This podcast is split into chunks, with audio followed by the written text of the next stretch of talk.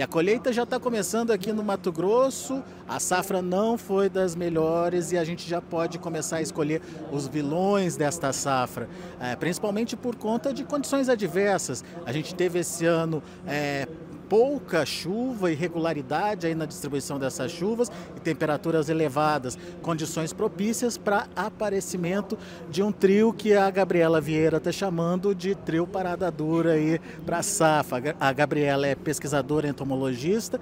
Que trio é esse, Gabriela? É, nós tivemos aí três grupos de pragas que deram um pouquinho mais de dor de cabeça do que costumeiramente dão, né? É, aqui para nossa região, desde o início ah, do desenvolvimento da cultura, a ocorrência de trips, né? As plantas ali recém-emergidas.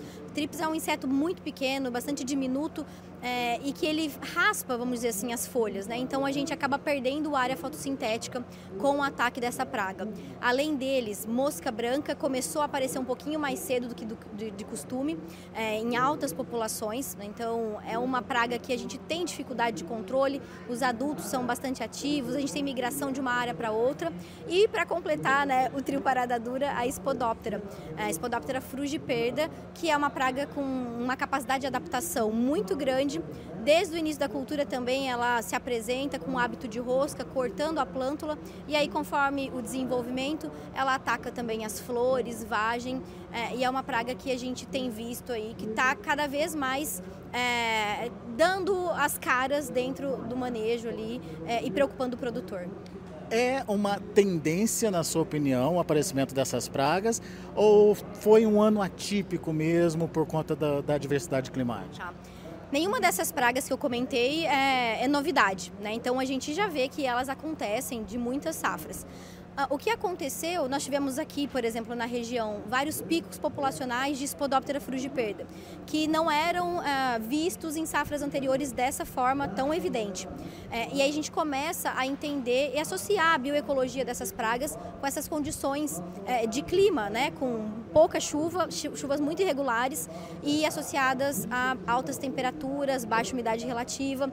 Então, as pragas que têm é, condições de se protegerem é, dessas condições, é, condições de se protegerem dos fatores é, abióticos, né, de tempo, é, elas se sobressaem. Eu vou dar um exemplo aqui da Spodoptera frugiperda. O que a gente vê quando a gente tem uma baixa umidade relativa do ar, é, acontece muita desidratação de ovos. Os ovos dessas pragas acabam ah, morrendo ali, a gente tem uma, uma mortalidade. A Spodoptera frugiperda, ela faz as posturas em camadas e ainda tem a proteção dessas posturas com uma camada de escamas da mariposa. Então, é um artefato que ela usa e acaba se protegendo dessas condições. Então, a gente percebe que a bioecologia das pragas associadas a isso, ela acaba ah, ajudando né, a sobrevivência. Então, todos esses pontos acabam explicando o motivo ah, da maior ocorrência dessas espécies. Você falou um pouquinho da, da Spodoptera, agora eh, vamos entender um pouquinho de cada, um des, de cada uma dessas pragas e principalmente por que, que elas eh, têm se tornado importantes aí. No caso uh, da Spodoptera, tem toda uma condição propícia, uh, mas ela é uma praga que pode trazer muito prejuízo se ela não for controlada imediatamente. Sim, é, a gente tem, é, não gostaria aqui de causar um desespero, né? não é esse o ponto, de causar alarde. Nós temos o monitoramento que deve ser feito, então, ah, vi uma lagarta ali já vou... Não, não é isso. A gente tem a densidade populacional para que, ah, chegou naquele ponto, a gente entra ali com uma medida de controle, tá? É, mas se ela não for controlada, essa população vai crescer e, de fato, ela vai trazer grandes prejuízos. Principalmente quando a gente fala ali do período reprodutivo, onde onde ela vai se alimentar de flores. Você tem uma menor quantidade de flor, você não tem formação de vagem e, por consequência, a produtividade, a produção vai ser menor.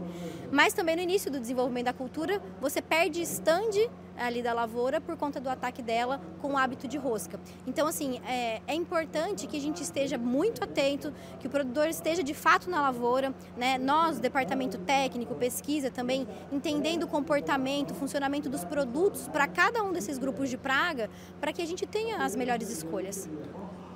Hoje o monitoramento é fundamental, mas e o controle? É eficiente quando se detecta um momento ideal de fazer a proteção é, os, o que existe hoje no mercado é, é, eficiente? Sim, nós temos ferramentas disponíveis químicas, biológicas. A gente fala também, no caso de lagartas, por exemplo, é, as culturas transgênicas, né? Então, nós temos um arcabouço de possibilidades.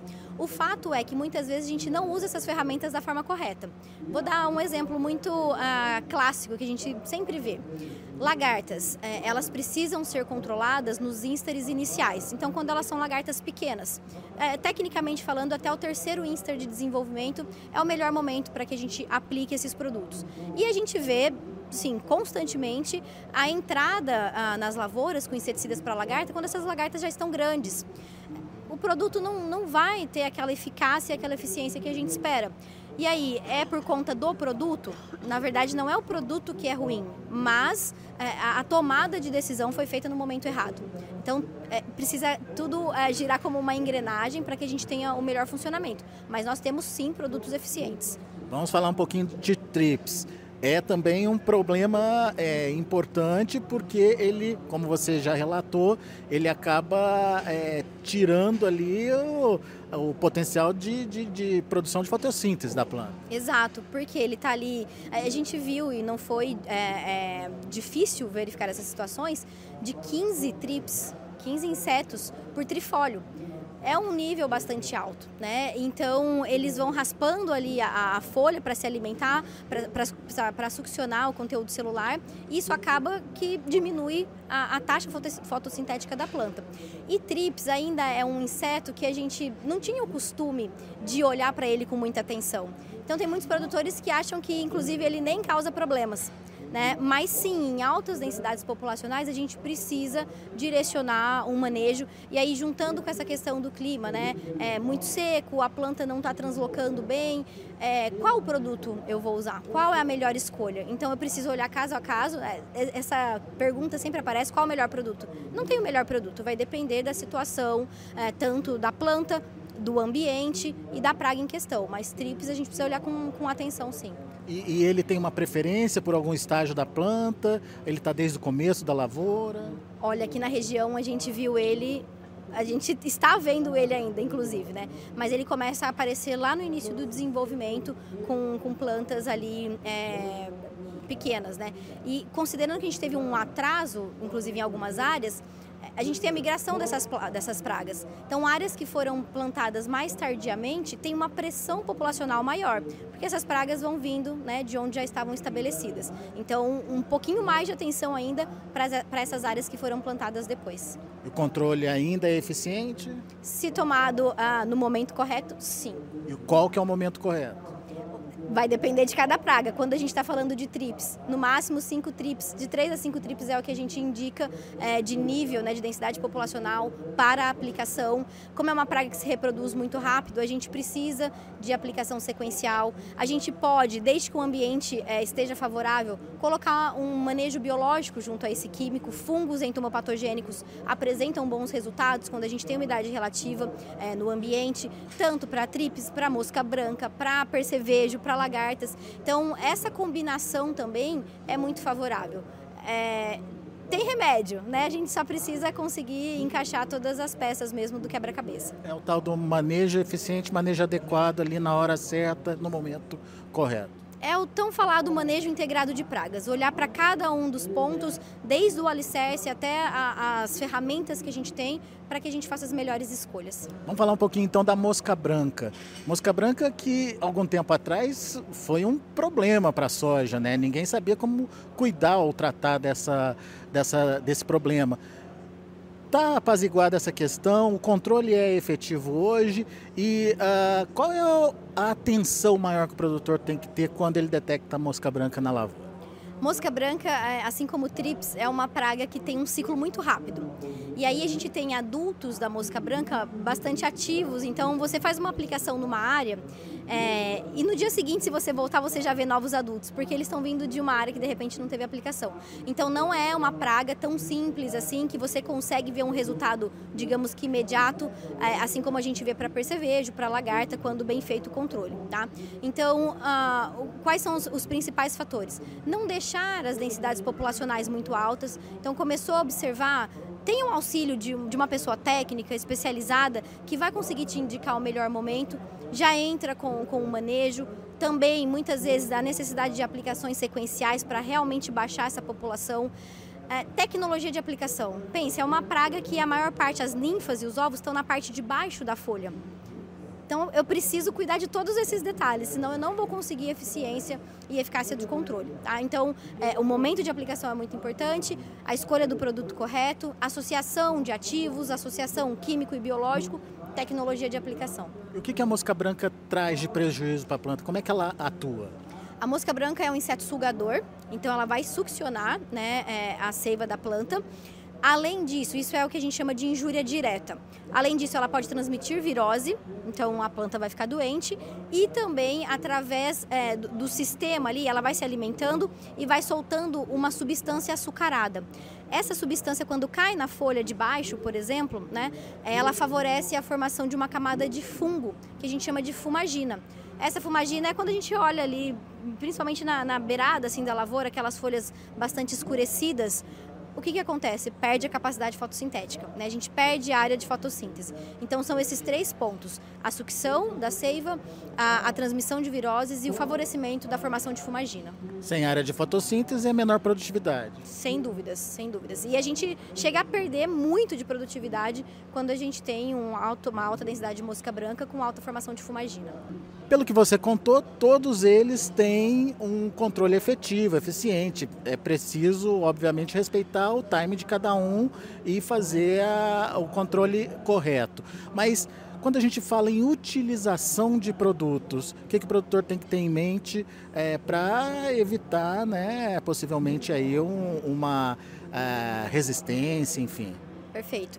Conhecer o produto é essencial. Então, como é que esse produto age na planta e na praga? Né? A gente comentou um pouquinho sobre produtos sistêmicos. É um produto de contato, de ingestão. A praga precisa entrar em contato com o produto, ela precisa se alimentar da planta. Tudo isso é importante porque vai é, influenciar diretamente no resultado. Mas em relação a manejo de resistência, o que a gente tem de mais problemático é a utilização de um mesmo produto é, consequentemente. Então você aplica uma vez o produto A, uma segunda vez o produto A e a terceira vez muitas vezes o produto A também. A gente precisa fazer essa rotação. É, existem, existe o IRAC, né, que é um comitê que estuda essas questões de resistência, nos traz muitas informações relevantes. É, nós tivemos alguns anos atrás a mudança no rótulo, por exemplo, dos produtos. Hoje a gente tem o grupo químico lá estampado isso facilita o produtor olhar e falar assim: ah, eu apliquei um produto do grupo X, agora eu preciso aplicar um produto do grupo Y, para rotacionar e retardar o acontecimento da resistência. Quer dizer, não é mudar o produto pelo nome, é mudar o produto pelo ativo. Isso, exatamente. Não basta trocar o nome do produto, porque muitas vezes ele é do mesmo grupo químico, tem os mesmos ingredientes ativos ali. O que muda é um pouco a formulação, os inertes, né? Mas ele precisa rotacionar aquele númerozinho ali, pelo menos, que está estampado no rótulo do produto. Muito bem. Para as próximas safras, quais são as atenções e o que, que o produtor precisa é, é, levar como lição? Bom, primeiro que a gente precisa melhorar um pouquinho no planejamento, né? É, a gente vê muitas vezes um desespero porque não comprei produto e acabou e é aquela correria, né? Então, planejamento sempre tem algo para melhorar e é, algo que eu tenho levado como lição nessas safras que tem passado é a questão da ponte verde. Então, a gente precisa dar atenção para o manejo de pragas da cultura atual, mas pensando também no que vem depois. Né? A gente está saindo da soja, aqui na região algodão. O que, que a gente tem na soja que pode atacar o algodão? E como é que a gente faz esse manejo, não pensando só no hoje, mas pensando no amanhã? Então, eu acho que são pontos assim que chamam a atenção e que a gente precisa ficar atento. É, você está falando do, do, manejo de um sistema produtivo e não de uma lavoura única e sozinha ali. Perfeito. A gente fala muito de entender o sistema. Que eu tenho antes? Quando a gente fala, por exemplo, de percevejo no início do desenvolvimento da soja, esse percevejo, se for o barriga verde, ele está vindo de um milho, é, em regiões onde a gente tem plantas de cobertura, tem muitas que também são hospedeiras dele. Quando a gente fala de um algodão que logo no início já sofre o ataque de é, mosca branca, de trips, a gente olha para o redor, tem soja que ainda está no período reprodutivo de desenvolvimento com ocorrência desses insetos. Então essa questão do manejo, sem pensar só é, ali aquela visão fechada, né? É o que a gente fala tanto da visão holística do sistema, entender o todo, pensando realmente é, é, na, nas culturas que compõem aquele cenário agrícola.